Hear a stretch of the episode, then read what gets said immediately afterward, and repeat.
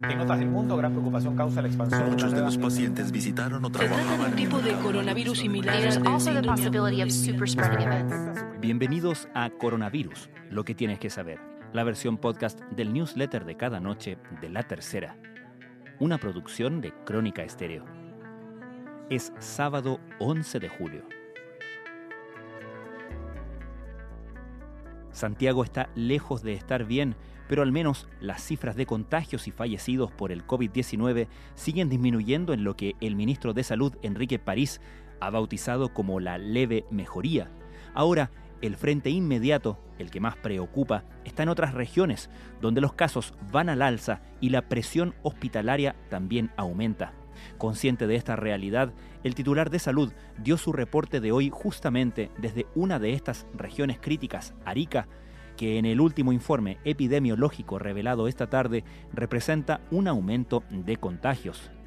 Mientras el porcentaje de positividad diaria de los exámenes continúa disminuyendo a nivel nacional, alcanzó el 15%, el número más bajo en prácticamente dos meses, el debate lentamente se empieza a situar en las condiciones y fases para un eventual desconfinamiento en la región metropolitana, aunque, aunque no se produzca incluso en lo que queda del mes, empieza a aparecer en el horizonte con criterios que se comienzan a esbozar desde el MinSal.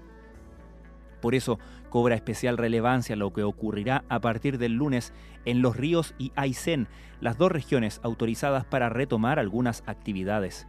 París ya señaló que estarán alertas para terminar con la medida en caso de que se detecte cualquier posible aumento de contagios.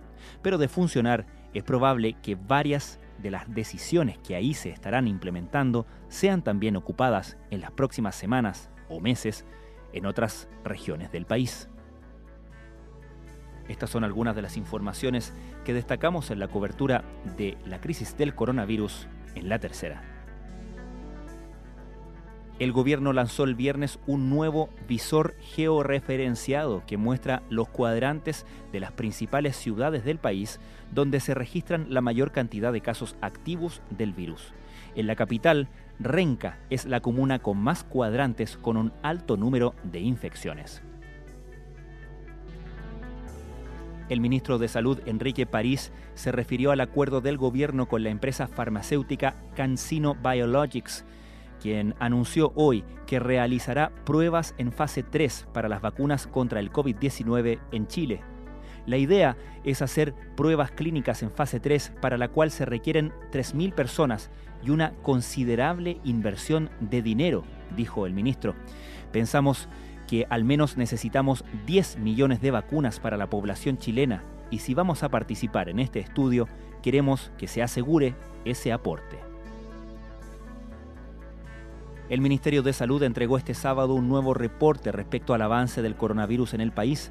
Desde Arica, el ministro Enrique París y el subsecretario de Redes Asistenciales Arturo Zúñiga confirmaron 2.755 nuevos casos de COVID-19 en la última jornada. Continúa la leve mejoría, las cifras avalan esa tendencia, dijo París, detallando que la variación de los casos confirmados a nivel nacional es de 16% en los últimos 7 días y 36% en los últimos 14 días. Son cifras esperanzadoras. Alrededor de las 15.30 de este sábado, el Ministerio de Salud emitió un nuevo informe epidemiológico. En el documento se señala que la cifra de decesos asociados al virus de acuerdo al Departamento de Estadísticas de Información de Salud, DEIS, del MinSal, ascendió a más de 11.000. Esto, cabe destacar, considera tanto los fallecidos confirmados a través de un examen PCR como los sospechosos. Ignacio Puntarelli dice estar atravesando una pesadilla luego de que un CESFAM de El Bosque le informara equivocadamente que se había contagiado de coronavirus. Hoy está atrapado en un hotel de Providencia, ya que comenzó a hacer cuarentena en una residencia sanitaria y al tener contactos estrechos debe permanecer ahí. Yo creo que no están las condiciones para que los colegios retomen las clases presenciales este 2020, reforzó este sábado el alcalde de Santiago, Felipe Alessandri. Nosotros todavía vemos el desconfinamiento como algo a mediano plazo, agregó, manifestando que no quiero que los niños vuelvan a clases. En 10 años más, nadie les va a preguntar qué materia les pasaron en el 2020. Les van a preguntar cómo sobrevivieron a la pandemia.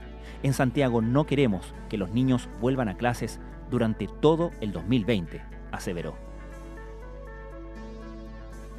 Los más de 100 días de educación a distancia empiezan a tener consecuencias en los docentes a nivel nacional.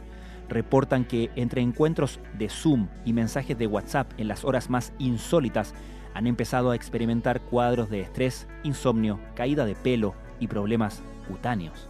Coletazos de una nueva normalidad lejos de las aulas que, por lo menos para ellos, no parecen tener mejoría en el corto plazo. Es la portada del suplemento de tendencias de este sábado en La Tercera. Esto fue Coronavirus, lo que tienes que saber, la versión podcast del newsletter de cada noche de La Tercera.